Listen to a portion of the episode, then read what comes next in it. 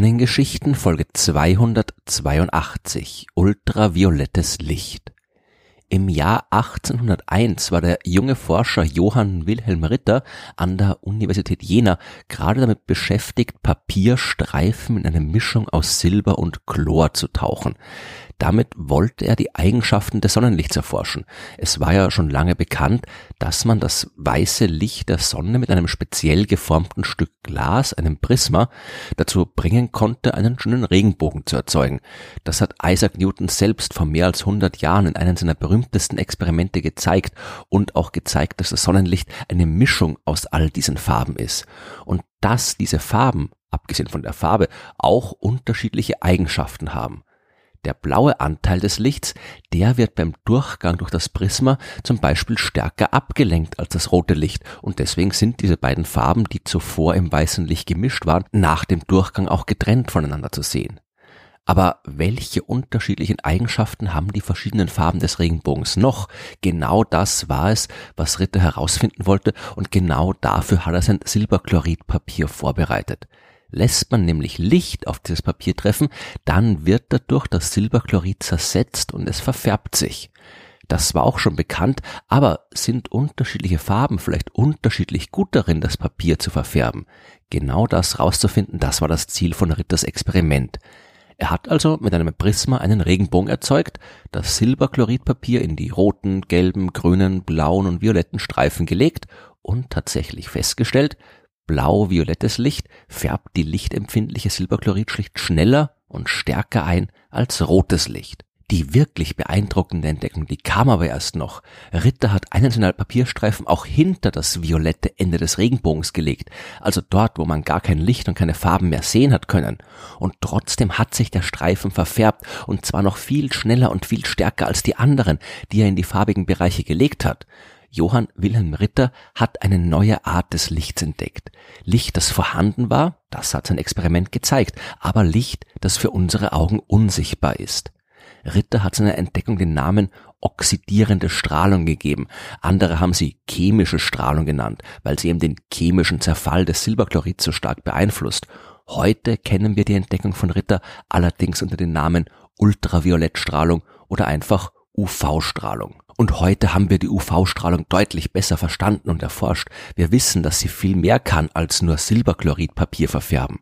Die UV-Strahlung ist Teil des elektromagnetischen Spektrums, genauso wie das sichtbare Licht, das nur einen kleinen Ausschnitt aller möglichen elektromagnetischen Wellen darstellt.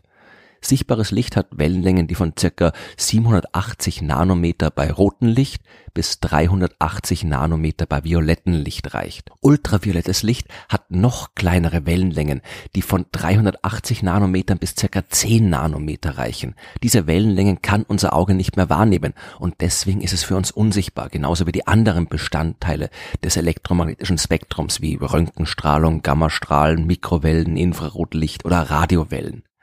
Die kurzen Wellenlängen des UV-Lichts, die machen es aber auch gefährlich. Im Licht steckt Energie und zwar umso mehr, je kleiner die Wellenlänge ist. UV-Strahlung ist in der Lage, Atome zu ionisieren. Das heißt, fällt Licht auf ein Atom, kann die Energie des Lichts von den Elektronen aufgenommen werden, die den Atomkern umgeben. Dadurch erhöht sich die Energie der Elektronen und wenn diese Energie groß genug ist, kann das Elektron ganz vom Atomkern gelöst werden. Normalerweise sind Atome elektrisch neutral. Die haben genauso viele elektrisch negativ geladene Elektronen in der Hülle, wie sie elektrisch positiv geladene Teilchen im Atomkern haben. Verliert jetzt aber ein Atom durch diese Ionisierung ein paar Elektronen, dann ist es nicht mehr elektrisch neutral und das hat Folgen. Die elektromagnetischen Kräfte zwischen den Elektronen verschiedener Atome, die sorgen zum Beispiel dafür, dass die Atome sich zu Molekülen verbinden können. Verändert man die elektrische Ladung von Atomen, dann können auch diese Bindungen gelöst werden. Ionisierende Strahlung wie das ultraviolette Licht ist also in der Lage, die Bindung zwischen Molekülen aufzubrechen. Das kann aber auch positive Folgen haben.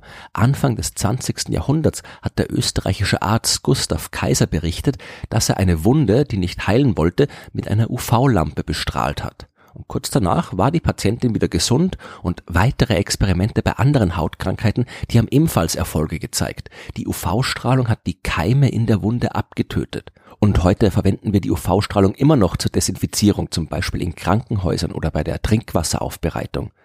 Aber auch wenn es praktisch ist, dass man mit UV-Licht gefährliche Keime und Mikroorganismen abtöten kann, ist es weniger praktisch, wenn das hochenergetische Licht die Moleküle in unserem eigenen Körper beschädigt. Genau das passiert aber jedes Mal, wenn wir einen Sonnenbrand bekommen. Denn wie Ritter ja damals mit seinem Versuch gezeigt hat, findet sich UV-Licht auch als Teil der Sonnenstrahlung. Wir teilen es heute in drei Arten auf. Die sogenannte UVA-Strahlung hat dabei die längste Wellenlänge. Die kann bis zur Lederhaut, also der mittleren unserer drei Hautschichten eindringen. Dort kann sie zur Bildung von Pigmenten, also Farbstoffen führen. Das heißt, man wird braun. Die Färbung hält aber nicht lange an. Die UV-Strahlung ist aber auch in der Lage, das Bindegewebe zu schädigen und kann dafür sorgen, dass unsere Haut vorzeitig altert und sie ionisiert eben Moleküle im Körper, wodurch auch unser Hautkrebsrisiko steigt. Den Sonnenbrand, den macht die UVA-Strahlung aber nicht. Den erzeugt die etwas kurzwelligere UVB-Strahlung. Die dringt nur bis zur Oberhaut vor, der äußersten Hautschicht, und hier verursacht sie eine langfristige Bräunung. Sie sorgt dort auch für die Bildung von Vitamin D3, das für uns sehr wichtig ist. Wenn wir aber zu viel UVB-Strahlung abkriegen, dann werden die Zellen der Oberhaut geschädigt. Dabei werden Botenstoffe freigesetzt, die dann in der Unterhaut eine Entzündung hervorrufen. Dabei erweitern sich die Gefäße, die Haut färbt sich rot, wirft Blasen und es kann Flüssigkeit austreten. Wir haben also einen Sonnenbrand bekommen. Und wenn man sich zu oft, zu lange der UVB-Strahlung aussetzt, dann steigt auch die Gefahr, Hautkrebs zu bekommen, sehr stark. Weniger Sorgen müssen wir uns um die noch langwelligere UVC-Strahlung machen. Die erreicht unseren Körper gar nicht erst, weil die schon von den Luftmolekülen in der oberen Atmosphäre blockiert wird denn unsere Atmosphäre ist glücklicherweise recht gut darin, UV-Licht auszufiltern. Das liegt vor allem an der Ozonschicht. Die Sauerstoffmoleküle, aus denen die besteht, absorbieren die UV-Strahlung, die aus dem Weltraum auf die Erde fällt. Ansonsten wäre die Belastung durch UV-Strahlung auf dem Erdboden viel stärker, als sie jetzt ist, und das wäre für uns Menschen gar nicht gut. Was aus gesundheitlichen Gründen ein Vorteil ist, das ist für die Astronomie allerdings weniger praktisch. Denn wir wollen natürlich auch gerne das UV-Licht der Sterne beobachten. Besonders sehr junge, heiße Sterne geben sehr intensives UV-Licht ab. Und das ist praktisch, wenn wir die Sternentstehung erforschen wollen, beziehungsweise herausfinden wollen, wo im Universum gerade Sterne entstehen. Mit UV-Licht lässt sich aber herausfinden, wo zwischen den Sternen interstellare Materie ist. Die besteht nämlich hauptsächlich aus Wasserstoff und der kann UV-Licht gut absorbieren. Wenn wir im Licht, das aus dem Universum kommt, also feststellen, dass bestimmte Teile der UV-Strahlung fehlen, dann können wir daraus schließen, dass es unterwegs auf große Wolken aus interstellarem Wasserstoff getroffen ist. Um die kosmische Strahlung aber vernünftig beobachten zu können, da mussten die Astronomen warten, bis man entsprechende Teleskope ins Weltraum schaffen konnte. Im großen Maßstab war das ab 1978 der Fall. Da haben NASA und ESA den International Ultraviolet Explorer ins All geschickt. Dieses Weltraumteleskop war bis 1996 im Dienst und ist auch dann erst aus finanziellen Gründen abgeschaltet worden. Man hätte es noch benutzen können, es war noch funktionstüchtig. Mit dem Ultraviolet Explorer hat man fremde Galaxien beobachtet und kartografiert, wo dort die Sterne entstehen, hat die interstellare Materie der Milchstraße erforscht, hat heiße junge Sterne beobachtet und die Menge an heißen Gasen, die diese ins Weltall pusten. Man hat die Kometen im Sonnensystem erforscht und die durch die Gravitationskraft riesiger schwarzer Löcher aufgeheizte Materie in den Zentren ferner Galaxien. Und seitdem haben wir nicht aufgehört, das Universum auch im ultravioletten Licht zu beobachten. Auf den International Ultraviolet Explorer sind jede Menge andere Ultraviolett-Teleskope gefolgt. Das Hubble Weltraumteleskop, das hat zum Beispiel auch ein Instrument zur Messung der UV-Strahlung an Bord. Die Space Shuttles haben immer wieder kleinere UV-Teleskope ins All gebracht. Und zwischen 2003 und 2013 ist Galex um die Erde geflogen, der Galaxy Evolution Explorer, um so durch die Beobachtung ultravioletter Strahlung die Entwicklung von Galaxien zu forschen. Momentan ist das Swift-Teleskop der NASA im All unterwegs, um einen ultravioletten Blick auf den Kosmos zu werfen. Johann Wilhelm Ritter wäre vermutlich sehr überrascht und sehr zufrieden darüber, was sich aus seiner Entdeckung im Jahr 1801 alles entwickelt hat.